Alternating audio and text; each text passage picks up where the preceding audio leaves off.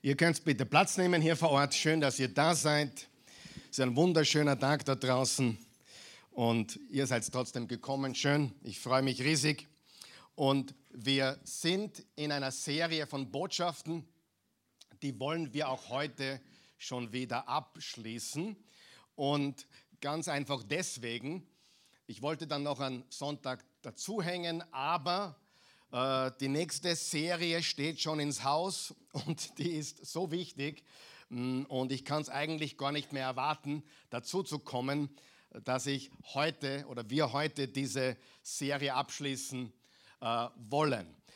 Die Serie, die wir nächsten Sonntag starten, lautet Der Kampf um die Familie. Der Kampf um die Familie. Und wenn du es mir nicht glaubst, ich sage es dir trotzdem, ich sage das oft, die nächste Serie ist die wichtigste. Das nächste, was wir hier hören werden oder verkündigen werden, ist das Wichtigste. Aber in diesem Fall ist es hundertprozentig so, nämlich der Kampf um die Familie ist der Kampf, in dem wir mittendrin sind. Egal wo du hinschaust, egal was du in den Medien hörst, überall wo du hinblickst, du siehst, dass es drunter und drüber geht und es gibt eine Lösung. Und diese Lösung ist Gottes Plan. Und Gott hat einen Plan und es begann mit einer Familie. Und der Teufel, unser Widersacher, will mit allem, was ihm zur Verfügung steht, mit seinem ganzen Arsenal an Waffen, er möchte die Familie zerstören. Und wir werden kämpfen. Wer kämpft mit mir? Wer sagt, wir werden kämpfen? Wir werden es nicht zulassen. Wir werden es nicht zulassen, dass er über uns drüber marschiert. Im Gegenteil, wir sagen ihm den Kampf an und der Kampf gegen die Familie ist echt und wir sind bereit, ihn zu kämpfen. Okay? Also wundere dich nicht, wenn es in deiner Familie, natürlich auch in deinem Unternehmen, wenn du eine Firma hast, äh, auch in einer Gemeinde, überall dort, wo Menschen sind, wo jetzt so viel Spaltung herrscht auch, dort ist Satan aktiv. Und wir sagen ihm den Kampf an, er wird nicht gewinnen. Spaltung ist vom Teufel und nicht von Jesus Christus. Amen. Und der Kampf gegen die Familie, vor allem die Spaltung innerhalb der Familie und was mit unseren Kindern passiert und auch was mit Eheleuten passiert, das lassen wir uns nicht gefallen. Wir werden kämpfen. Amen. Und verpasst das nicht, der Kampf um die Familie nächsten Sonntag, sicher vier Wochen lang. Und bitte anschnallen, seid ihr alle wach? Nächste Woche werden wir Rekordeinschaltungen haben. Wisst ihr, warum ich das weiß? Meine Botschaft nächste Woche lautet, was der Regenbogen wirklich bedeutet. Wenn du irgendjemanden kennst, der irgendein Fragezeichen hat, was der Regenbogen ist, ich meine, eigentlich ist es eh a dead giveaway. Rainbow Pride. Ich glaube, klarer braucht man nicht mehr werden, oder? Gott widersteht den Hochmütigen, den Demütigen schenkt er seine Gnade. Ein Symbol der Liebe, der Gnade, der Güte Gottes. Verwendet vom Teufel in eine komplett andere Richtung. Seht ihr das? Und ich glaube, weil der Regenbogen zum Anfang zurückgeht, jeder von uns ist ein Nachkommen Noahs, weißt du das? Jeder von uns. Und weil der Regenbogen bis zum Ursprung zurückgeht, ist das eines der Dinge, die Satan verwendet, um seine Agenda zu schieben in dieser Welt. Okay? Glaube mir, nächste Woche willst du nicht verpassen. Die Wahrheit über den Regenbogen und was er wirklich ist bedeutet. Und so starten wir den Kampf um die Familie. Amen. Bist du wach? Wer ist mit mir? Okay?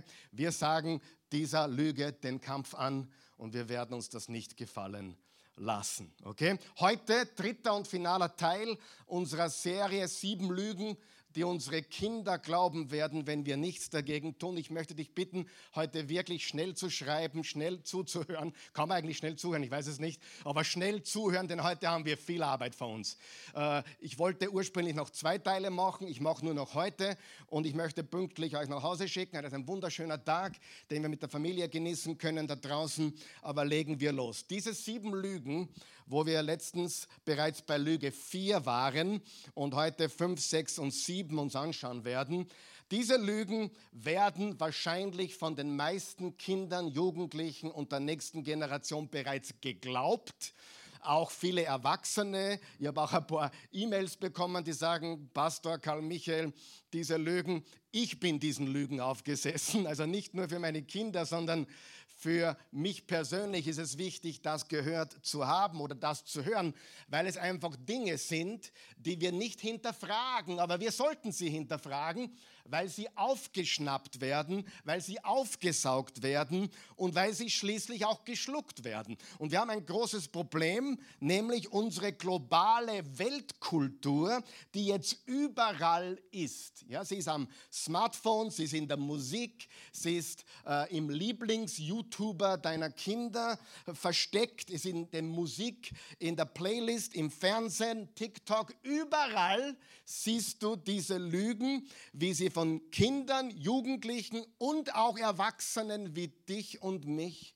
aufgesaugt oder absorbiert werden. Und es raubt uns die Fähigkeit, wahrheitsgetreu und rational zu denken. Und wie wir wissen, die Oase hat ein großes Ziel und davon weichen wir nicht ab. Wir wollen lernen, biblisch zu denken. Biblisches Denken ist unser Anspruch, nicht positives Denken, nicht äh, irgend, äh, irgendein Denken, sondern unser Denken ist biblisch. Und du kannst mir glauben, bitte vertrau mir auch, ich komme nie von einem politischen Standpunkt. Manchmal kommen Leute zu mir, die sagen, ja, politisch bist du da oder dort oder da irgendwo. Und ich sage, weißt du was, das tut mir leid, wenn du das so spürst. Äh, ich will mich auch politisch nicht wirklich äußern. Manchmal verplappert sich jeder, wer gibt mir recht?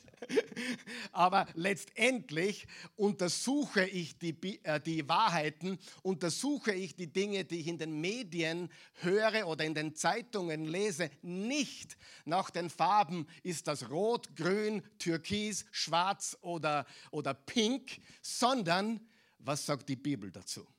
Was sagt Jesus dazu? Beispiel Abtreibung. Abtreibung ist für mich kein politisches Thema, sondern Jeremia hat gesagt, bereits im Mutterbauch habe ich dich gekannt. Ja, und Leben beginnt mit der Zeugung. Und ich gehe sogar so weit, Leben beginnt vor der Zeugung, weil Gott bereits einen Plan für dich hatte. Amen. Noch einmal, das hat nichts mit Politik zu tun. Das hat nichts mit, was sagt die SPÖ dazu, was sagen die Neos dazu, was sagt die ÖVP dazu, was sagt die FPÖ dazu, was sagt die SPD dazu oder die CSU sondern nur damit, was sagt das Wort Gottes dazu.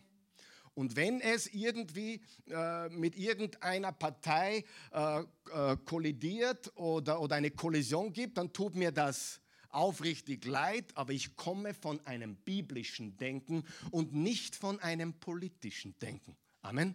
Ganz wichtig. Ich bin kein Politiker und ich habe auch die Partei, die ich gewählt habe, schon oft, nicht oft, aber ein paar Mal geswitcht weil es mir zu viel war. Manchmal denke ich mir, ich gebe nur hin Kreuzzahl in die Luft, weil es auch äh, gescheit wäre. Ja? Aber du musst wissen, wir haben den Anspruch des biblischen Denken. Und die erste Lüge, die wir uns angeschaut haben, ganz kurze Wiederholung der ersten vier Lügen, Wahrheit ist subjektiv. Mit anderen Worten, das ist diese Einstellung, wenn ich es fühle, muss es wahr sein. Wenn ich es fühle, dann ist es für mich wahr was natürlich überhaupt nicht stimmt. Wer von euch glaubt, die Wahrheit ist für jeden gleich wahr? Wahrheit ist wahr, Wahrheit ist wichtig, Wahrheit ist entscheidend, Wahrheit ist objektiv, Wahrheit ist das, was der Realität entspricht. Und liebe Freunde, hier geht es auch letztendlich um ein Weltbild. Ist euch bewusst, als Eltern, als christliche Eltern ist es unsere Verantwortung, unseren Kindern ein biblisches, christozentrisches Weltbild zu vermitteln. Noch einmal, weit weg von jeder Politik, denn äh, das Reich Gottes ist nicht in, in, der Politik zu finden, sondern bei Jesus zu finden. Ich bin nicht in erster Linie Österreicher, ich bin in erster Linie Himmelsbürger. Du auch, oder?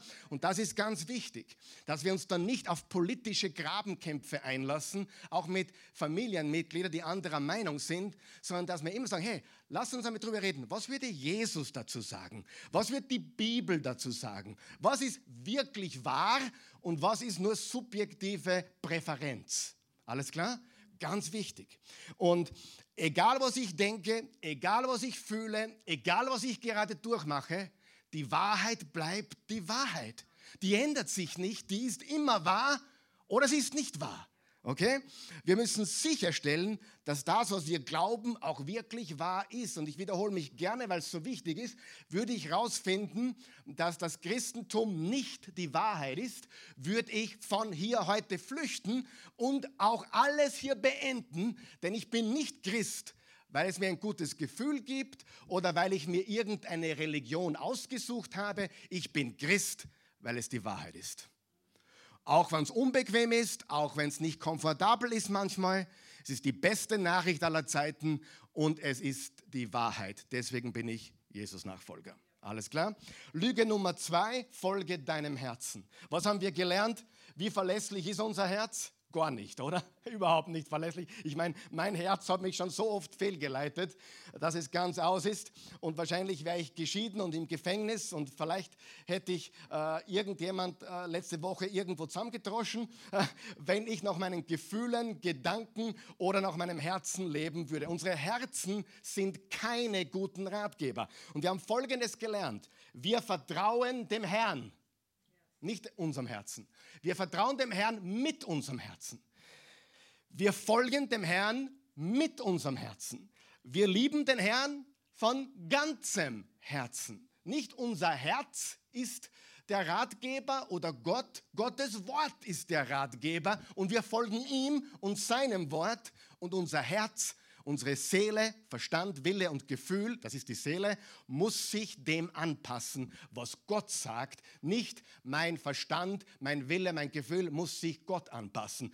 Habt ihr schon mal gehört? Ich habe meine eigene äh, Vorstellung von Gott.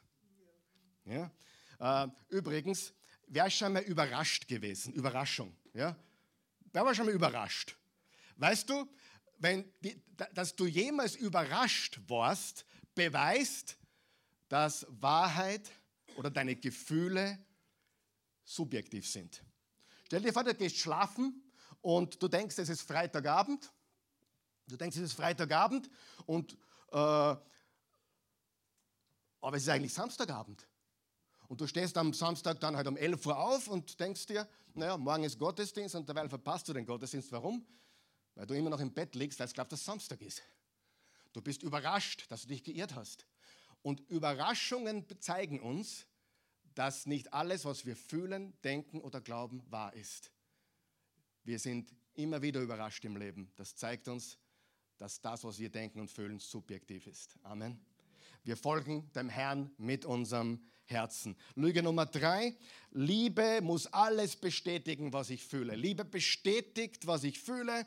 Äh, wir haben das alle schon gehört. Liebe ist Liebe. Wenn du mich lieben würdest, würdest du äh, alles so hinnehmen. Wenn du, wenn du mich lieben würdest, dann würdest du mich lassen. Wenn du mich lieben würdest, Papa, dann würdest du mich jetzt noch bis 11 Uhr Fernseh schauen lassen.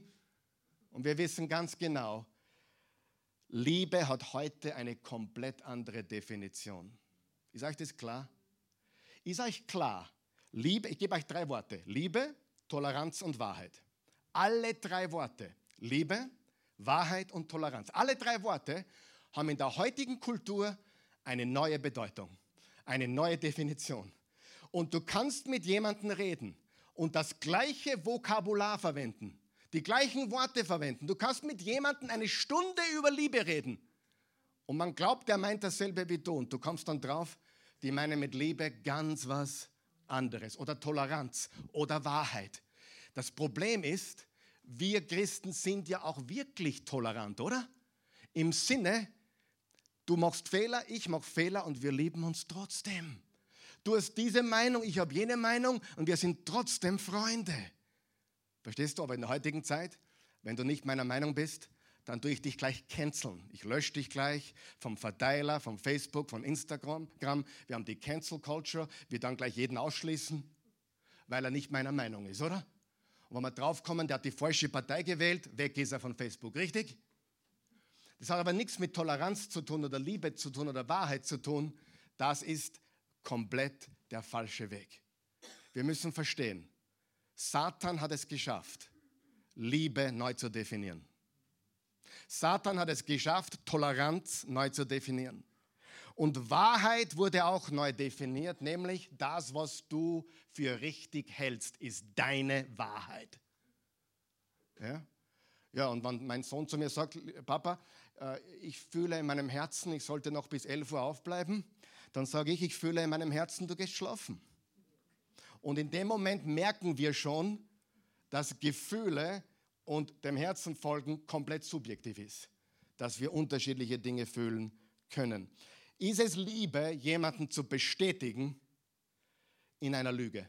Ist es Liebe? Du lebst eine Lüge, du, lebst, du gehst in die falsche Richtung, du fährst auf den Abgrund zu und ich sage lieber nichts und sage sogar, passt schon, ist gut, passt schon. Ist das Liebe? Natürlich nicht. Und wir Christen haben wahre Liebe zu leben und wahre Liebe geht auch immer mit Wahrheit Hand in Hand. Die Bibel sagt im Johannes 1, das Wort ist Fleisch geworden, Jesus wurde Mensch, Gott wurde Mensch, hat unter uns gewohnt und er war voller Gnade und Wahrheit. Gnade und Wahrheit. Und die beiden kannst du nicht trennen in Wahrheit. Gnade geht mit Wahrheit. Gnade und Liebe und Wahrheit gehen Hand in Hand. Und Jesus sagte zum reichen Jüngling, der zu ihm kam, was muss ich tun, um ewiges Leben zu haben? Und er blickte ihn voller Liebe an und sagte, aber eines fehlt dir. Eines musst du in Ordnung bringen. Das, da, da liegst du komplett falsch. Aber er blickte ihn voller Liebe an. Er blickte ihn voller Liebe an und tischte ihm die Wahrheit auf. Und zwar in einer Art und Weise, die liebevoll war. Das Ergebnis war aber, die erste Reaktion war, er war traurig. Hat die auch die Wahrheit schon mal traurig gemacht? Natürlich. Wahrheit tut weh. Aber dann ist sie heilend. Das ist wie wenn der Chirurg dich operiert, das tut weh, oder? Aber dann bist du so glücklich und so froh, dass er es da hat, richtig? Ich hatte vor einigen Jahren, die Bernadette kann sich erinnern, sieben, acht, neun Jahre ist es her, da habe ich mich mit dem Glas geschnitten da am Arm, auf diesem Arm, ja, aber richtig tief hinein, also äh, einen Zentimeter würde ich sagen tief in mein Handgelenk, richtig, richtig arg mit Glas. Und das Einzige, was ich tun, zu tun wusste, war Bernadette anrufen. Sie war damals noch Krankenschwester, zu ihr nach Hause fahren. Und das habe ich getan. Dann war ich bei ihr zu Hause. Sie hat gesagt, sofort Verband drum und sofort ins Krankenhaus. Das musst du sofort nähen lassen. Und wer mich kennt, weiß, ich fürchte mich vor nicht viel im Leben. Außer Fallschirmspringen und fast nichts. Nadeln. Blutabnahme bin ich schon ohnmächtig geworden. Ja, ich bin ein Feigling, ich weiß. Aber Blutabnahme, Spritzen, meine Güte, einige lachen jetzt, sagen, was bist denn du für ein Kasperl? Ich mag Nadeln nicht. Ich werde teilweise ohnmächtig, ich werde teilweise wirklich komisch. Ich habe manchmal schlaflose Nächte, wenn ich weiß, am nächsten Tag ist Blutabnahme. Ganz schlimm. Auf jeden Fall bin ich so froh, dass ich es getan habe der hat es gemacht. Diese Ärztin dort hat mich wunderbar verarztet, hat auch wie meine Mutter ausgeschaut, das hat auch geholfen. Auf jeden Fall hat sie mich genäht und ich war dann so glücklich. Es hat wirklich eine große Überwindung gebracht, äh, gebraucht. Aber die Wahrheit, ich wollte eigentlich ähm, ja, von der Bernadette heimfahren und sagen, na Bernadette, das lassen wir, wächst eh wieder zusammen. Ja? Und ich bin so froh heute, dass ich es getan habe. Manchmal tut Wahrheit weh. Und Gott schneidet, aber dann ist es das Beste, was uns passiert ist, weil er uns heilt, wenn er eingreift mit seinem himmlischen Skalpell. Amen. Sieh, Christentum ist nicht bequem, aber es ist der Weg in die Freiheit, in den Frieden und in die Freude. Okay, Lüge Nummer vier. Glaube ist das Gegenteil von Wissen. Stimmt das? Natürlich stimmt das nicht. Glaube ist nicht Wunschdenken. Wir haben absolut fundierte Beweise, wir haben Fakten, wir haben Geschichte und wir haben auch Steine. Was meine ich damit? Archäologie, Ausgrabungen, die auch beweisen, dass Jesus Christus gelebt hat, auferstanden ist, dass die ersten Christen gepredigt haben. Jetzt wird gerade Kolossee ausgegraben. Ich war in Kolossee im November, da war nur eine Wiese. Jetzt wird begonnen, dort auszugraben, weil man alles gefunden hat, was dort war zur Zeit von Paulus. Ja? Also wir haben die Steine, die Gott loben und preisen. Wir haben die Wissenschaft, die letztendlich immer sagt, ja, es muss einen Schöpfer geben. Wir haben Fakten, wir haben Geschichte über die Bibel hinaus, Mir würde die Bibel reichen, aber es gibt so viele andere Fakten noch. Die Frage ist, von welchem Glauben sprechen wir? Echter Glaube ist konkret und alles deutet darauf hin, dass es einen Schöpfer gibt. Und es, gibt nicht, es geht nicht um persönliche Meinung, es geht nicht um Präferenzen, sondern um tatsächliche, objektive Wahrheit. Wenn du immer noch ein Problem hast mit objektiver Wahrheit, möchte ich dir sagen, Jesus hat behauptet, die objektive Wahrheit zu sein. Also die Behauptungen des Christentums sind sehr objektiv. Jetzt gibt es nur zwei Möglichkeiten. Entweder es ist wahr oder es ist nicht wahr. Und wenn du Religionen studierst, Weltreligionen, kommst du drauf, dass nur das Christentum echte Geschichte hat. Ja? Lies, lies einmal nach den Mormonen, du kommst drauf, dort irgendein 17-Jähriger einen Traum gehabt, wo niemand dabei war. Mohammed das Gleiche, 600 nach Christus, hat was erlebt, wo niemand dabei war. Alle Religionen basieren letztendlich meistens auf jemanden, der etwas gesagt und behauptet hat, wofür es aber keine geschichtlichen, handfesten Beweise gibt. Aber die Steine sprechen von Jesus Christus Auferstehung, die Steine sprechen von den ersten Kirchen und Gemeinden, die gegründet wurden. Die Steine, die Geschichte spricht. Wahrheit. Jesus ist Wahrheit. Studier's. Mehr Zeit habe ich heute nicht. Aber das ist nicht eine Religion, die wir uns aussuchen, sondern entweder die Wahrheit oder eben nicht. Unser Glaube basiert auf objektiven Behauptungen, die entweder wahr oder falsch sind. was hat es mit den Kindern zu tun? Alles. All diese Lügen bekommen unsere Kinder serviert. Ich habe es mehrmals schon gesagt, nicht direkt, aber unterschwellig. Manche Dinge werden nicht direkt angesprochen, aber sie werden suggeriert und sie werden dann absorbiert. Und ich glaube, ihr wisst, was ich meine, oder? Das wird einfach gar nicht mehr hinterfragt, weil es schon so präsent ist. Ja? Echter Glaube ist auf Fakten basierend. Und übrigens, äh, zum Beispiel im, äh, im Buch Judas in der Bibel hat nur ein Kapitel, da steht, glaube ich, im Vers 6, wir müssen den Glauben verteidigen. Und da geht es nicht um deinen Glauben oder meinen Glauben, da geht es um den Glauben. Und da meint der Autor des Judasbriefes äh, um die ganze Tatsache der Auferstehung Jesu, des Evangeliums. Und wir reden vom Glauben, wenn wir vom Christentum reden, vom Glauben. Und diesen Glauben haben wir zu verteidigen, weil es die Wahrheit ist und alles unternommen wird, das ins Lächerliche zu ziehen oder zu untergraben. Wir wollen es untermauern und stärken. Es ist die Wahrheit. Amen. Römer 1. Lass uns jetzt eine Passage lesen. Die haben wir letztes Mal leider noch nicht geschafft, aber jetzt kommen wir mal dazu. Römer 1. Ich lese einmal das durch, damit du siehst, ist ein sehr schwieriges Kapitel, Römer 1, aber auch ein sehr augenöffnendes, wenn du aufpasst. Da steht im Vers 18, genauso lässt Gott aber auch seinen Zorn sichtbar werden. Vom Himmel herab wird er über alle Gottlosigkeit und Ungerechtigkeit der Menschen hereinbrechen, die durch Unrecht die Wahrheit niederhalten. Pastor, du hast doch gesagt, dass der Zorn Gottes schon beseitigt ist, indem Jesus für uns am Kreuz starb. Ja, wenn du an Jesus Christus glaubst, ist Gott nie wieder zornig auf dich, nie wieder böse auf dich. Die Strafe, die Jesus getroffen hat, hättest du haben sollen, aber er hat sie für dich getragen. Aber wenn wir das mit Füßen treten, dann werden wir leider auf unseren eigenen Werken stehen müssen und die reichen nicht aus. Ein perfekter Gott kann deine Unperfektheit nicht dulden. Deswegen kam Jesus, er starb für dich und für mich, hat uns erlöst, hat unseren Platz eingenommen.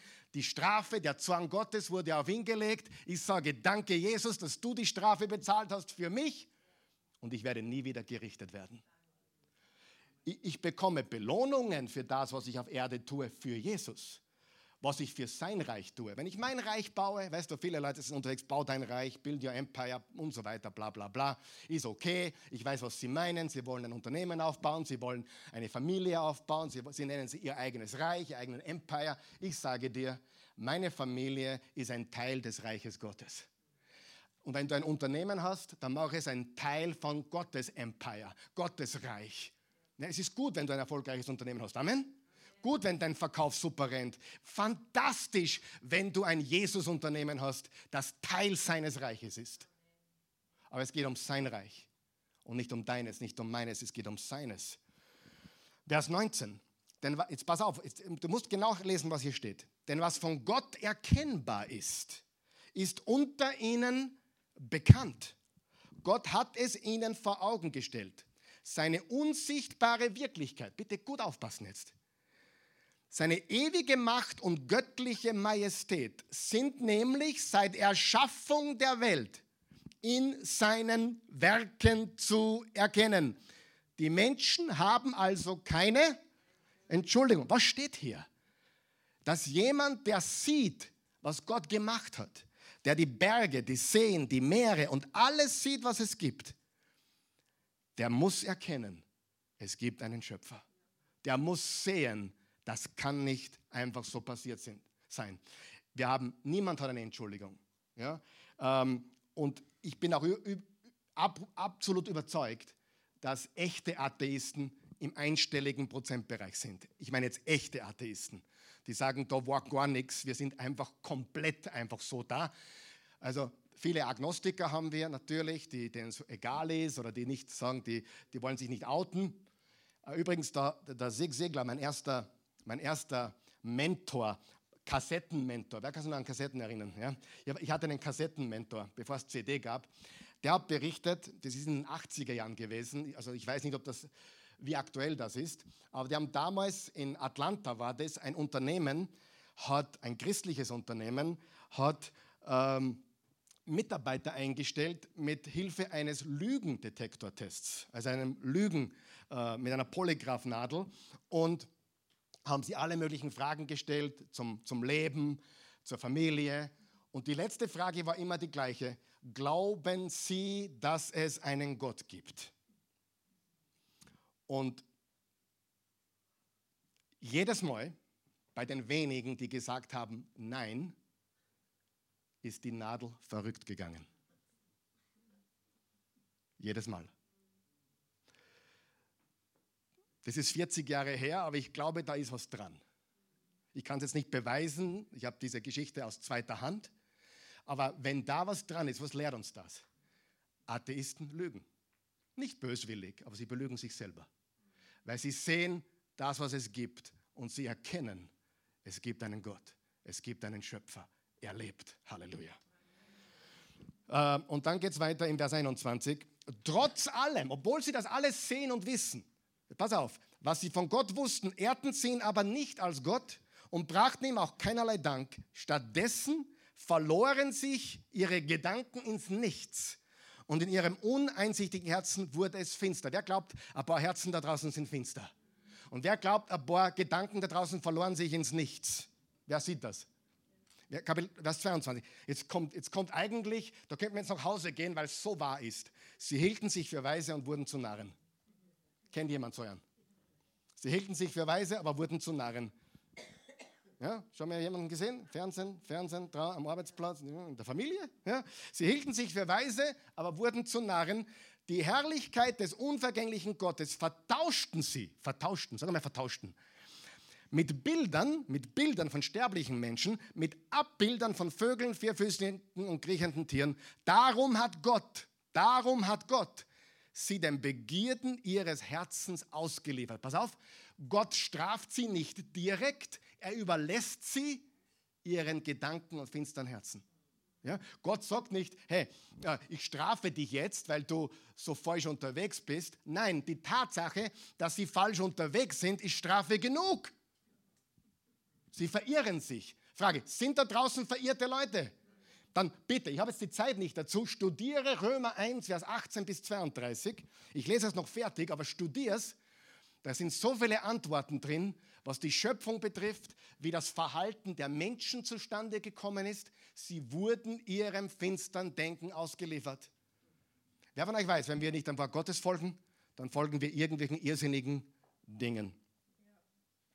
Sie, jetzt kommt es noch weiter. Sie vertauschten die Wahrheit Gottes mit der Lüge. Sie beteten die Geschöpfe an. Kennst du sicher niemanden, oder? Und verehrten sie anstelle des Schöpfers, der doch für immer und ewig zu preisen ist. Amen. Darum hat Gott sie ent, ehrenden Leidenschaften ausgeliefert. Ihre Frauen vertauschten den natürlichen Geschlechtsverkehr mit dem widernatürlichen. Wie deutlich muss man noch werden? Sagt die Bibel was über Homosexualität? Bingo. Okay. Oh, nur im Alten Testament. Nein, right here, baby. Lieben wir diese Menschen alle? Ja, selbstverständlich. Ich habe Freunde, die sind homosexuell. Mein Buchhalter ist homosexuell. Mein Steuerberater ist, in Eugen seiner auch, hat den gleichen. Der ist auch homosexuell. Und weißt du was, mit dem rede ich zweimal die Woche oder einmal in der Woche oder alle 14 Tage. Kommt darauf an, was ich brauche. Aber ich mag ihn. Er will noch nichts wissen von Gott. Aber Jesus liebt ihn. Aber das ist, das, was sie tun, ist wieder natürlich. Wer von euch weiß, dass auch du wieder natürliche Dinge tust? Lügen, stehlen, keine Ahnung, was immer du tust. Gedanken. Jesus liebt dich trotzdem. Weißt du das? Sünde ist Sünde, wer weiß das? Ja. Nicht, das ist so schlimm und das ist viel besser. Ja. Na, Gott sei Dank bin ich nicht so böse, wie der Hitler war. Und ver sie vertauschten den natürlichen Geschlechtsverkehr mit dem widernatürlichen. Und ihre Männer machten es genauso. Also die Männer sind nicht aus dem Schneider. Lesbisch und schwul, steht hier, oder? Sie gaben den natürlichen Verkehr mit den Frauen auf und wurden von wilden Verlangen zueinander gepackt. Männer trieben es schamlos mit Männern, so empfingen sie den gebührenden Lohn für ihre, Ver für ihre Verirrung an sich selbst. Paulus, gib Ruhe, bitte. Red so deutlich, bitte. Hallo. Gott sei Dank brauche ich nicht sagen, Paulus sagt es. Ja? Und weil sie es nicht für gut hielten, Gott anzuerkennen. Sie, die Wurzel der Verirrung ist, Gott abzulehnen der Grund für die Verirrung und die Verblödung und die, äh, das Verderben ist die Ablehnung des Schöpfers. Siehst du das? Und, und Gott anzuerkennen, lieferte Gott sie einem verworfenen Denken aus, dass sie tun, was man nicht tun darf. Jede Art von Unrecht, Bosheit, Habsucht und Gemeinheit ist bei ihnen zu finden. Sie sind voller Neid, Mord, Streit, Lust und Tücke. Sie reden gehässig über andere und verleumden sie. Sie hassen Gott, sind gewalttätig, hochmütig und prahlerisch. Im Bösen sind sie erfinderisch. Kennst niemand, oder? Und ihre Eltern verachten sie. Wer hat sich schon mal gedacht, dümmer geht's nicht mehr? Und dann ist noch dümmer gekommen. Wer weiß, äh, manchmal ist es so böse und dann wird es noch böser. Und dann steht weiter, sie sind unbelehrbar, unzuverlässig, gefühllos und kennen kein Erbarmen. Obwohl sie wissen, dass jeder, der so handelt, nach Gottes Gesetz den Tod verdient, tun sie es nicht nur selbst, sondern finden es auch noch gut. Jetzt kommt was ganz was Schlimmes. Sie finden es auch noch gut, wenn andere es ebenso machen. Man muss heute in der heutigen Gesellschaft, musst du zelebrieren, was die Welt treibt. Du darfst, nicht, du darfst auf keinen Fall dagegen sein. Du darfst du, gutheißen, reicht auch noch nicht. Du musst mit ihnen den Regenbogen mitfeiern in vollen Zügen. Amen. Das ist die Welt der Welt. Und wenn du das nicht tust, bist du intolerant, du bist lieblos und so weiter. Stimmt es? Ganz. So, gehen wir zur Lüge Nummer 5. Die Lüge, Lüge Nummer 5 baut auf auf die Lüge Nummer 4. Lüge Nummer 4 war, Glaube heißt nichts, Wissen oder Glaube ist das Gegenteil von Wissen. Lüge Nummer 5, der Mensch ist das Produkt blinder, ungelenkter Evolution. Blinder, ungelenkter Evolution. Okay, das wird jetzt nicht so deutlich gesagt, aber es ist drinnen, oder? Wir sind Zufall. Allgemein angenommen, aber nicht so direkt ausgesprochen. Wir sind das Produkt, sagen sie, wir sind das Produkt verschiedener biologischer Prozesse. Ich war die Woche in einem Restaurant bei einem meiner Lieblingsitaliener. Wer liebt auch Italienisch? Okay, ist jetzt ein anderes Thema. Aber gescheite Pasta, oder? Gescheite Pasta, Minestrone, viel Parmesan. Wer liebt auch Parmesan? Ja, wo sind meine Parmesan-Liebhaber? Parmesan, yes. Also ich, ich, ich hau mal in die Minestrone mehr Parmesan wie Suppen. Also Parmesan ist einfach genial, richtig? Auch gut für Kalzium, starke Knochen und so weiter. Gesundheit, wirklich gut. Gut, nur so neben, das war jetzt gratis, ja? Äh, Restaurant, ich war im Restaurant Und ich habe die Speisekarte bekommen, das ist mein Lieblingsitaliener, die kenne ich eh schon auswendig. Und ich habe mich in diesem Restaurant ein bisschen auf heute vorbereitet, auf diese Serie, auf diese Predigt. Und ich habe die Speisekarte gehabt in der Hand und die war wirklich grafisch und gestalterisch super aufgemacht. Nicht nur mit Spaghetti Bolognese, sondern mit einem Bild, einem herrlichen Bild davon. Und ich habe die Speisekarte so in der Hand gehabt und ich habe gelesen, was da es gibt, obwohl ich sie auswendig kenne, mehr oder weniger. Und mir kam so der Gedanke, diese Speisekarte ist voll mit Information. Richtig? Buchstaben, Bilder und das, was mir weniger gefällt, der Preis hinten dran. Aber es ist halt lauter Informationen. Lauter Infos, richtig? So, und dann habe ich mir gedacht, was ist notwendig gewesen, dass diese Speisekarte mit den Informationen, die drinnen sind, heute auf meinem Esstisch liegt. Das Papier ist wahrscheinlich, Plastik, Karton ist wahrscheinlich hergeflogen aus der Papierfabrik, oder? Dann sind die Buchstaben irgendwie draufgeflogen und dann kamen die Fotos dazu und äh, die Preise haben sie auch genauso hingestellt, äh, sogar in der richtigen Reihenfolge, also perfekt, alles absolut einfach so passiert. Wer von euch weiß, die Informationen, die in der Speisekarte sind, wurden bewusst hingesetzt. Da ist ein Grafiker, ein guter Grafiker, weil die Speisekarte war sehr schön und sehr einladend. Ein super Grafiker. Dann jemand, der rechnen kann, die Preise. Dann jemand, der auch die Speisen schreiben kann, richtige Grammatik und richtige Rechtschreibung und wahrscheinlich noch ein Editor oder eine Lektorin, die drüber gelesen hat, richtig? Bevor, und dann kam noch die Druckerei. Und dann konnte man das von der Druckerei holen und es war fertig, richtig? Was lernen wir davon? Information passiert nicht zufällig. Einstein hat gesagt, habe ich letztes Mal gesagt, die Wahrscheinlichkeit, dass dieses Buch, die Bibel, entstanden ist, zufällig ist so wahrscheinlich wie das durch eine Tintenexplosion also die Welt zufällig entstanden ist, dass so wahrscheinlich, dass die in der Tintenexplosion in der Papierfabrik das Buch entstanden ist. Weißt du, dass du in dir mehr Informationen hast wie alle Speisekarten der Welt zusammen? Weißt du, dass es jetzt sieben, acht Milliarden Menschen gibt und vorher wahrscheinlich auch ungefähr so viele gelebt haben, seit Adam und Eva, 15 Milliarden Menschen. Niemand hatte deinen Fingerabdruck, Niemand hatte deinen Stimmabdruck. Niemand hatte sogar deine Gesichtserkennung. Niemand. Die Information in deiner DNA und RNA ist mit allen Speisekarten der Welt nicht zu vergleichen. Information passiert nicht zufällig. Und dann habe ich natürlich meine Spaghetti bestellt und dann bekam ich sie mit Rucola obendrauf. Carbonara waren das. Rucola obendrauf, Tomate schön geschnitten obendrauf, extra Portion Parmesan, die ich bestellt habe. Und ich dachte mir, so ein Wunder. Das ist jetzt auch irgendwo hergeflogen. Nein, auch da ist Information drinnen, die richtige Menge an äh, Obers, äh, Ei, Käse, Nudeln. Freunde, Information passiert nicht zufällig. Und es gibt keinen Menschen auf der Welt, der dir auch nur identisch ist. Ich habe schon mal Leute verwechselt, du auch? Und da bin mir dann blöd vorgekommen. Ah, jetzt habe ich dich verwechselt. Ich, kenne dich, habe ich mir gedacht. Und dabei war es wer anderer. Und beim, beim nächsten Mal hinschauen denkst du, wie konnte ich denn nur verwechseln? Der schaut ja anders aus. Niemand ist gleich. Die Information in dir die DNA, die RNA, alles in dir ist nicht gewürfelt worden. Das geht nicht. Es ist by design, by design. Es ist designed, es ist geschaffen.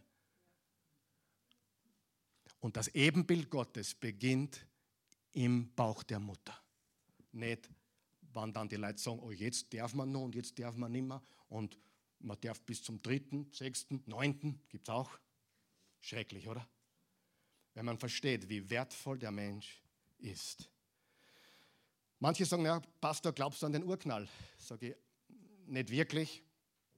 Aber ich möchte Folgendes dazu sagen: Es gibt Christen, die glauben, dass Gott den Urknall verwendet hat für die Schöpfung. Ich glaube das nicht. Ich glaube tatsächlich, dass er äh, in den Tagen gesprochen hat und es wurde. Aber es gibt Christen, die sagen: Okay, es hat halt geknallt und Gott hat es knallen lassen. Okay. Aber auch das würde für mich nichts ändern. Wenn es der Urknall war, hat er abgedruckt. Aber ein Urknall setzt einen Knaller voraus. Wenn du an den Urknall glaubst. Das passiert nicht so. Jemand hat abgedrückt, verstehst du? Und das nennt man übrigens theistische Evolution. Das sind die Christen, die glauben, dass die Schöpfung über den Urknall passiert ist und über die Evolution weitergegangen ist. Sie glauben an die Schöpfung Gottes, aber er hat eben die Evolution verwendet, die, den Urknall verwendet. Ich glaube das nicht. Ich glaube, dass wir von Anfang an Menschen waren und nicht Affen. Und das nächste Mal, wenn du Zweifel daran hast, geh nach Schönbrunn, schau hinein, sag Hallo, Hallo Bruder und dann sag Hallo, Hallo Brothers, Orang Utan, Schimpanse. Nein, wir sind Ebenbild Gottes. Amen. Jetzt, aber jetzt denken wir weiter. Denken wir mal weiter. Seid ihr bereit, weiter zu denken? Weil viele glauben, na denken tue ich in der Schule, in der Universität, in der Kirche will ich doch nicht denken, da will ich ja nur mich berieseln lassen. Na, denke mal mit mit mir. Wenn alles Zufall ist, wer gibt dir die Identität? Wer gibt dir Bedeutung? Wer gibt dir Sinn? Es gibt keinen. Wenn alles Zufall ist und nicht Design, dann bleibt uns nichts anderes übrig, als unsere eigene subjektive Bedeutung zu geben. Versteht ihr mich? Aber alle Beweise deuten auf ein Design. Gehen wir noch einen Schritt weiter. Wenn die ganze Schöpfung einfach nur passiert ist, ohne Schöpfer, warum sind wir Menschen besser wie die Schweine? Was ist, wenn die Schweine sagen, na, wir sind die Schöpfer, wir sind das Höchste?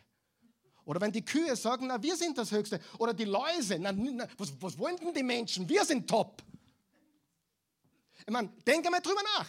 Wenn alles, das, was es gibt, alle Reptilien, alle Käfer, alles Ungeziefer, alle Tiere, alles, was es gibt, einfach so passiert ist, wer sagt, das ist das Höchste? Und das ist das Niedrigste. Kannst du nicht. Ganz ehrlich. Und ganz ehrlich, ich habe noch nicht viel darüber gelesen, über den Zweiten Weltkrieg und Hitlers Judenhass. Aber das, was ich gelesen und gehört habe, ich habe den Verdacht, dass er eben diese Philosophie hatte. Und wenn du die Philosophie hattest, hast, es gibt eh keine wahre Bedeutung, keinen wahren Sinn, keine wahre Signifikanz. Wir sind nicht das Ebenbild Gottes. Dann kann ich doch der Evolution nachhelfen, oder? Ich glaube, dass dieses Gedankengut da dahinter steckt. In der Säuberung der Menschen, die beste Spezie zu entwickeln oder whatever. Versteht ihr, was ich sage? Ich meine, wenn alles Zufall ist, haben wir kein Recht zu sagen, wir sind besser als ein Schwein. Oder? Folgt ihr mir? Aber ich habe sogar ungläubige, der Eugen weiß es, wir haben sogar ungläubige Leute von der Bühne gehört. We humans are the highest, wie, wie, wie ging das? Uh, we are the highest of God's creation. Da kommt er von der Bühne, der glaubt nicht einmal. Aber er glaubt, der Mensch ist die höchste Kreation. Ist aber ungläubig. Und jetzt frage ich dich, bist du eine Kreation oder bist du ein Zufallsprodukt? Und wenn du ein Zufallsprodukt bist, denk logisch mit mir, dann ist das Schwein genauso berechtigt zu sagen, ich bin besser. Und die Kuh kann auch sagen, du, jetzt isst du mir nimmer, jetzt ist ich die. Versteht ihr? Jeder Sinn, jede Bedeutung, jede Signifikanz, alles an Bedeutung ist hinfällig, wenn wir nicht geschaffen sind im Ebenbild Gottes. Und wir sind im Ebenbild Gottes geschaffen. Wir sind Bildträger des Höchstens. Und der Affe könnte auch sagen, du, na, du stammst von mir ab. Es ist völlig sinnlos. Und deswegen müssen diese Leute Sinn erfinden. Deswegen müssen sie Bedeutung erfinden. Deswegen müssen sie sich verwirklichen. Und das höchste Gut, was sie haben, ist die Selbstverwirklichung. Woher kommt es? Gott nicht kennen. Selbstverwirklichung kommt davon, Gott nicht zu kennen. Aber ich hoffe, ihr versteht, was ich sage heute. Es ist so unendlich wichtig, weil es so sinnlos ist zu denken, es gibt keinen Schöpfer. Oder auch nur anzunehmen oder agnostisch zu denken, hey, vielleicht, vielleicht auch nicht. Aber woher nehmen wir unsere Identität? Von Gott. Du bist ein Ebenbild Gottes und deswegen ist uns das Leben heilig. Amen. Und zwar das Menschenleben ist uns heilig. Und ja, er hat die Tiere geschaffen, dass wir manche davon essen. Aber liebevoll behandeln, bitte. Ich persönlich mag Massentierhaltung überhaupt nicht. Deswegen passe ich auch beim Einkaufen auf, was ich kaufe. Weil ich es abartig finde. Wisst ihr, was ich meine? Ich bin dagegen.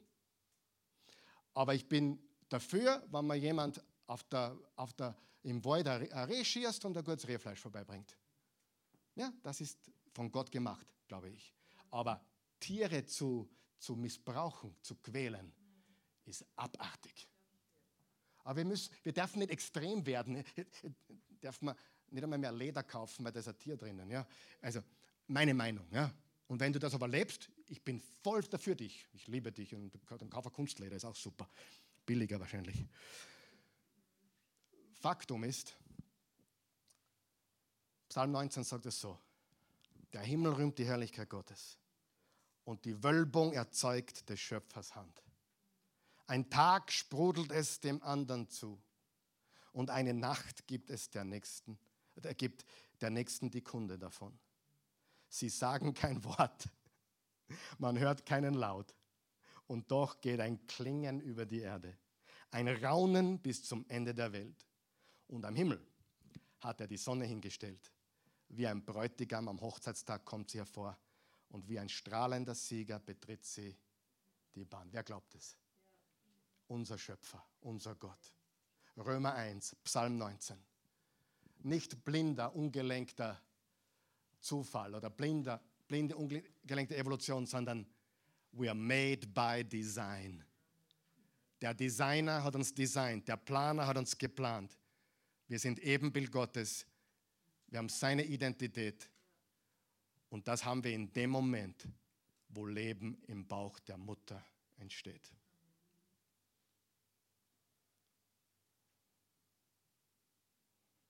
Und dafür müssen wir kämpfen. Lüge Nummer 6. Du bist genug. Du bist genug. Und was meinst du damit, Karl Michael? Ich versuche es dir zu erklären. Schau in dich hinein. Alles, was du brauchst, ist in dir. Du bestimmst dein Leben. Du bist genug. Mit anderen Worten, du kannst dich selbst retten. Das Problem, sagen diese Leute, ist der Druck von außen. Das System ist das Problem. Die Ungerechtigkeit ist das Problem. Alles da draußen ist kaputt. Die Lösung ist in mir. Was sagt die Bibel dazu? Die Bibel sagt, wir sind geschaffen im Bilde Gottes, wir sind einzigartig, besonders, wertvoll, weil wir, nicht weil wir groß sind, nicht weil wir schlank sind, nicht weil wir schnelles Auto haben, nicht weil wir irgendjemand sind oder drei Doktortitel haben, wir sind besonders, weil Gott uns gemacht hat. Du bist um nichts besser wie irgendjemand anderer. Hör auf mit deiner Arroganz, mit deiner Überheblichkeit, wo du lebst, was du fährst, wo, was du tust, wo, wer du glaubst, dass du bist. Das ist komplett falsch. Wir sind einzigartig, weil wir einzigartig gemacht sind. Aber, sag einmal aber, die Gebrochenheit ist nicht das, das System ist auch kaputt, glaub mir, ja, wer weiß das. Aber die, primär, die primäre Gebrochenheit ist in mir. Ich bin gebrochen, du bist gebrochen. Und daher die einzige Hoffnung bin nicht ich selbst, die einzige Hoffnung ist Jesus Christus. Ja, jeder Mensch hat Wert. Aber woher beziehen wir diesen Wert? Wenn du das nicht weißt, wirst du alles tun und posten und angeben und leben, damit alle es sehen, wie toll du bist, was du eigentlich gar nicht bist. Weil dein Wert von äußeren Dingen kommt. Du suchst deinen Wert woanders. Du versuchst genug zu sein. Und darf ich dir als Geheimnis verraten? Ich bin so froh, erkannt zu haben, ich bin nicht genug. Ich bin so froh, erkannt zu haben, wie Paulus sagt, wenn ich schwach bin, ist er stark. Sieh, du bist genug. Entfalte dich, entwickle dich. Da ist Wahrheit drinnen, aber die Wahrheit ist, die wahre Gebrochenheit ist im Herzen. Und ich kann mich nicht selber retten, ich werde nie genug sein. Jesus macht mich mehr als genug. Und wenn ich dann bei ihm bin, in seinem Reich, bin ich over the top. Aber solange ich auf dieser Erde lebe, habe ich, mir, habe ich die Genügsamkeit zu sagen, ich bin nicht genug. Sagen wir das gemeinsam. Ich bin nicht genug. Komplett kontrakulturell. Ich bin nicht genug. Auf jedem Motivationsseminar hörst du, du bist genug. Mach es, lebe es, tu es. Lebe selbstbestimmt. Und Gott sagt, nein, du bist nicht genug. Du kannst Entscheidungen treffen, aber selbst die garantieren nicht, dass dein Leben von dir bestimmt ist.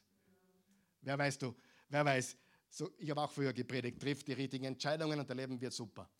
Wer von euch weiß, wir können manchmal die richtigen Entscheidungen treffen, aber das Leben kommt dann doch so, wie es kommt. Sind Entscheidungen wichtig? Definitiv. Aber wer hat alles in der Hand? Er, unser Schöpfer, Jesus.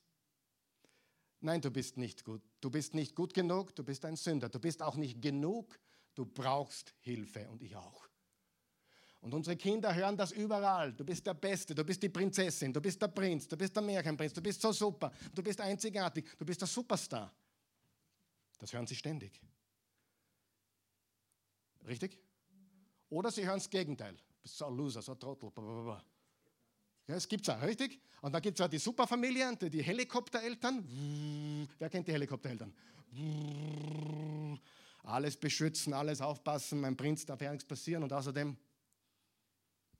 und letztendlich denken sie, sie sind was Besonderes, was sie sind, aber nicht deswegen, weil sie die richtige Familie haben oder die richtigen Spürsachen, sondern weil Gott sie gemacht hat.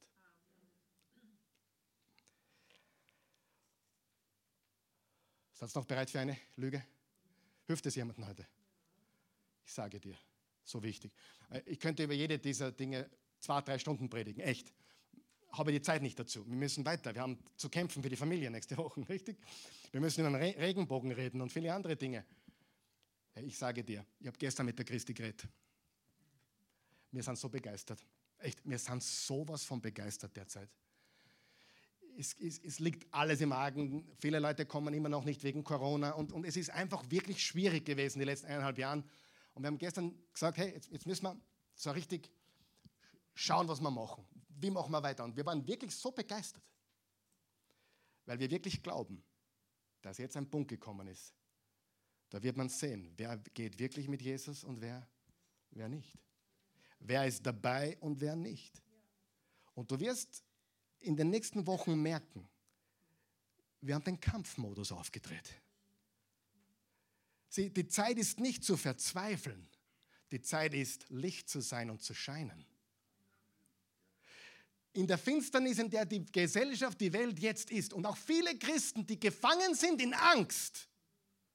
Ich bin nicht gegen Corona, ich bin gegen gar nichts. Du hast deine Entscheidung, ob du, ob du genesen, geimpft oder getestet bist, alles deine Entscheidung. Wir lieben dich, du bist, bist so geliebt, wie du bist. Jesus hat dich lieb. Aber was definitiv falsch ist, ist in Angst zu leben. Das ist das Problem. Das Problem ist nicht, Impfung hin oder her oder genesen hin oder her oder getestet oder 3G oder 5G oder whatever. Das Problem ist, dass die Menschen in Angst leben. Und das müssen wir bekämpfen. Wir, wir haben keinen Grund zur Angst. Und wir leben in der vielleicht entscheidenden Phase der Weltgeschichte, vielleicht habe ich gesagt, und wir leben vielleicht in einer Zeit, wo wir so scheinen können wie nie zuvor. Und I'm ready furchtlos. Wer dabei ist, ist dabei. Wer nicht, ist auch okay. Weißt du, es ist so, wie es ist, aber wir werden kämpfen für die Familie, für unseren Glauben, weil wir leben bereits in einer postchristlichen Gesellschaft. Wir sind nicht mehr ein christliches Abendland. Wie ich ein Kind war, wir waren ein christliches Abendland. Sind wir nicht mehr. Aber wir kämpfen. Wer, wer kämpft? Wir kämpfen gemeinsam. Hm? Absolut. Und wir haben so, es war so, die Christi sagt zu mir gestern, äh, ja, ich bin eigentlich begeistert, sagt sie. Ich bin top motiviert. Gehen wir es an. Wir wissen nicht, was kommt, aber gehen wir es an. Halleluja. Nicht verzweifeln, sondern scheinen. Uh, und nicht fallen. Lüge Nummer sieben.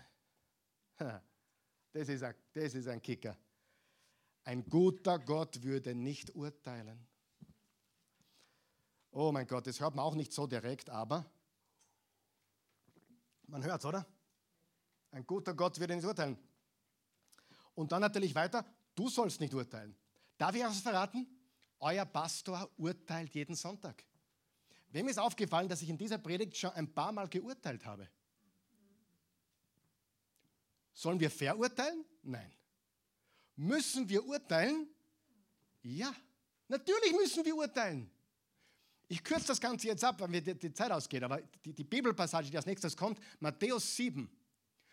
Urteilt nicht oder richtet nicht, damit ihr nicht gerichtet werden. Und dann sagt er, wenn du deinen Bruder siehst, dass er einen Balken hat, äh, einen Splitter hat, dann zieh zuerst deinen Balken aus dem Auge und dann, sag mal dann, dann kannst du sehen, um deinem Bruder zu helfen, sein Problem zu beseitigen. Heißt es, dass wir perfekt sein müssen? Nein. Aber es heißt, ich darf anderen Menschen die Wahrheit sagen. Ich muss anderen Menschen die Wahrheit sagen. Ich muss anderen Menschen helfen, den Splitter zu beseitigen. Aber ich muss zuerst schauen, auch bei mir. Richtig? Jeder Fußballschiedsrichter muss urteilen, oder? Jetzt stell dir vor, da ist ein, ein, ein Foul im Strafraum. Wer will, welche, welche von den die zwei Mannschaften will, dass, dass der Videoschiedsrichter eingeschalten wird? Wer? Ja, die, die gern den Elfmeter hätten, oder? Schau noch, schau noch, es war faul. Und der Schiedsrichter schaut und er muss ein Urteil machen. Ist das wichtig? Lehrerinnen, Kindergärtnerinnen müssen Urteile fällen. Zum Beispiel, wenn du eine Volksschullehrerin bist und dein Kind schreibt ein Wort falsch, dann musst du es. Du musst es korrigieren. Verurteil mich. Was würdest du denken, liebe Lehrerin, wenn der kleine Hansi kommt zu dir mit dem Heftel? Frau Lehrerin, verurteil mich nicht. Urteile nicht. Und sie sagt, ja, lieber Hansi, ich habe dich lieb und ich will, dass du richtig schreiben lernst. Und wenn du hören mit stummen Haar schreibst, dann müssen wir reden. Richtig? Wahrheit sagen, urteilen, immer notwendig, in Liebe. Amen? Absolut. Sonst kommt der Salat raus. Ich, ich, ich urteile über meine Kinder. Jetzt geht's schlafen. Gideon, dein Zimmer ist schlampig. Papa, urteile nicht. Doch, ramm zusammen. Seht ihr, wie unsinnig das ist? Seht ihr, wie unsinnig das ist? Jeder Fußballschiedsrichter, jede Lehrerin, jeder Pastor, jeder Professor, jeder Coach, jeder, der was weiterbringt im Leben, fällt Urteile. Ständig. Und ein Sportmatch, Tennis, Fußball, Basketball, ohne einen Schiedsrichter, der urteilt, ist unmöglich. Und Gott liebt uns und darum urteilt er. Darum sagt er uns die Wahrheit. Wer glaubt, Gott ist gut? Gott ist die Wahrheit, Gott ist perfekt. Übrigens, weil mir die Zeit jetzt fällt, ich habe eine Predigt gehalten 2017, der hat geheißen, nicht richten. Da rede ich darüber im Detail. Nicht richten. Die Serie hat geheißen nicht. Nicht sorgen, nicht, nicht fürchten, nicht richten. Kann sich jemand erinnern dran? Aber das ist die Wahrheit, Freunde. Wir haben da so viel Schmoren da draußen. Ah, du darfst mich nicht, du darfst nicht urteilen, du darfst nicht richten. Doch, ich habe dich lieb, aber Gott sagt das. Ich habe dich lieb und drum das. Und bei uns zu Hause wird nicht gelogen, sondern wir sagen die Wahrheit. Alles klar? Aber was ist unsere Reaktion drauf? Nicht verzweifeln, sondern das Licht scheinen lassen. Gehen wir kurz die sieben durch. Wie gesagt, ich habe es nur angeschnitten. Studier es weiter. Nimm diese Outline und, und, und, und geh ins Gebet und, und recherchiere, was die Bibel dazu sagt. Zur ersten Lüge, was ist unsere Antwort? Wahrheit ist wichtig und entscheidend. Es gibt Wahrheit. Wir folgen dem Herrn mit unserem Herzen. Wir lieben die Menschen, aber wir lassen nicht alles einfach gut sein. Wir haben echte Liebe. Glaube ist faktenbasiert und nicht Wunschdenken. Der Mensch ist nicht Zufall oder Evolutionsprodukt, sondern geschaffen im Bilde Gottes. Nur in ihm sind wir genug. Du bist nicht genug in dir selber. Wisst ihr, was traurig ist? Jeder Mensch kommt drauf, dass das wahr ist, wo er nichts mehr in der Hand hat. Nichts. Steve Jobs, 56 Milliarden, liegt am Sterbebett und kann nur sagen, niemand kann mir mehr helfen. Ich auch nicht und mein Geld schon gar nicht. Jeder kommt drauf. Und wir urteilen in Liebe und in Wahrheit. Wir sagen, was Sache ist. Also es gibt Menschen, die sagen, wir sollten das Evangelium leben. Ich bin voll dafür. Aber wir müssen auch was sagen. Ich kann nicht nur vorleben, gut arbeiten, gut leben, so wichtig. Aber wir müssen auch was sagen, richtig? Irgendwann müssen wir sagen, so ist es. Und das ist Gottes Plan für uns. Liebe Freunde, wir haben es geschafft. Sogar halbwegs in der Zeit. Hat dir das so geholfen? War ich langweilig? Langweilig? Wer liebt Jesus hier von ganzem Herzen? Ich sage ich liebe Jesus so sehr, es ist ganz aus mit mir. Ich bin hoffnungslos. Verloren. Ah, verliebt. In Jesus, wirklich. Ich liebe ihn von ganzem Herzen. Wir gehen auf harte Zeiten zu, auf sicherlich Zeiten, die schwierig sind, aber ich habe so eine Zuversicht. Verlier die Zuversicht nicht. Wir haben die Chance. Menschen brauchen dich. Mir ist der Gedanke gekommen heute, heute war ich ein bisschen draußen spazieren vom Gottesdienst und ich habe begonnen zu beten für unsere Nachbarschaft da, um die Oase. Und wisst ihr, dass kein einziger Mensch aus Vösendorf in die Oase kommt oder zuschaut? Also, zuschauen weiß ich nicht. Wahrscheinlich. Bald, sobald die Situation es erlaubt, möchte ich mit ein paar Leuten von euch durch Vösendorf gehen, die Oase vorstellen und mit den Leuten beten. Wir haben Leute da aus Baden, aus Mödling, aus Neunkirchen, aus St. Pölten, aus Mattersburg, aus Eisenstadt, aus Donnerskirchen, aus dem 19., aus dem 16., aus Guntramsdorf, aus äh, Pressbaum, aus wie, Dulnerbach, Südstadt. Danke. Aber ich bin da heute draußen gegangen und habe mir gedacht, so ein schöner Tag. Und da bin ich vorbeigegangen an dem Haus, da war ein Kinderspielplatz im, im, im Garten. Ich dachte, hey, die haben Kinder. Und möglicherweise, obwohl die nur 50 Meter von uns entfernt wohnen, wissen die vielleicht gar nicht, dass wir da sind.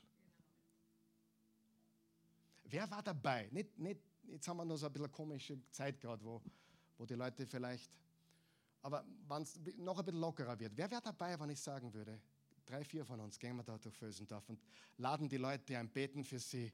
Wäre das nicht eine Geschichte? Da in der Umgebung, da, wo man zu Fuß hergehen kann, die kürzer wie von der Badnerbahn daher. Na, come on, Baby. Amen. geben wir Gas und kämpfen wir für die Wahrheit, für die wahre Liebe, für echte Toleranz und für die Familie. Halleluja. Steh mal bitte auf, bitte. Vater im Himmel, wir loben, preisen und erheben dich. Wir danken dir für deine unendliche, wunderbare Gnade. Es ist wunderbar, wie sehr du uns liebst.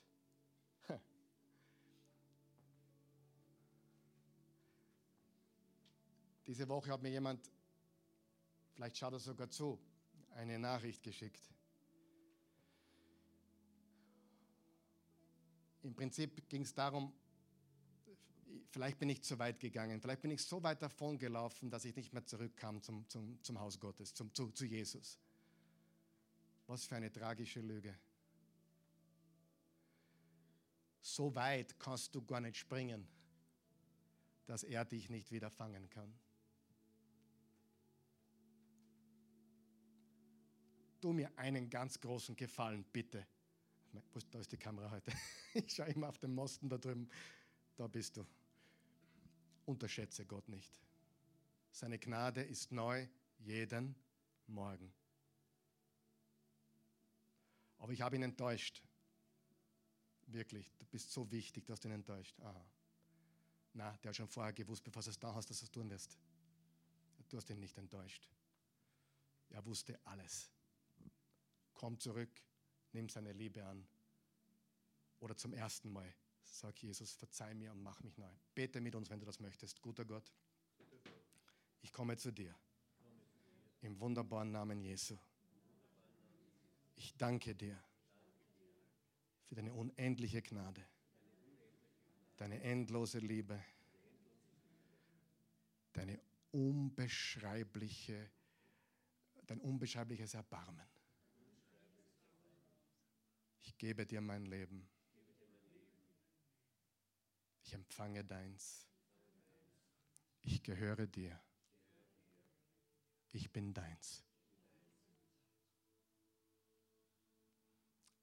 Jesus, du bist gestorben an meiner Stelle für meine Schuld. Danke.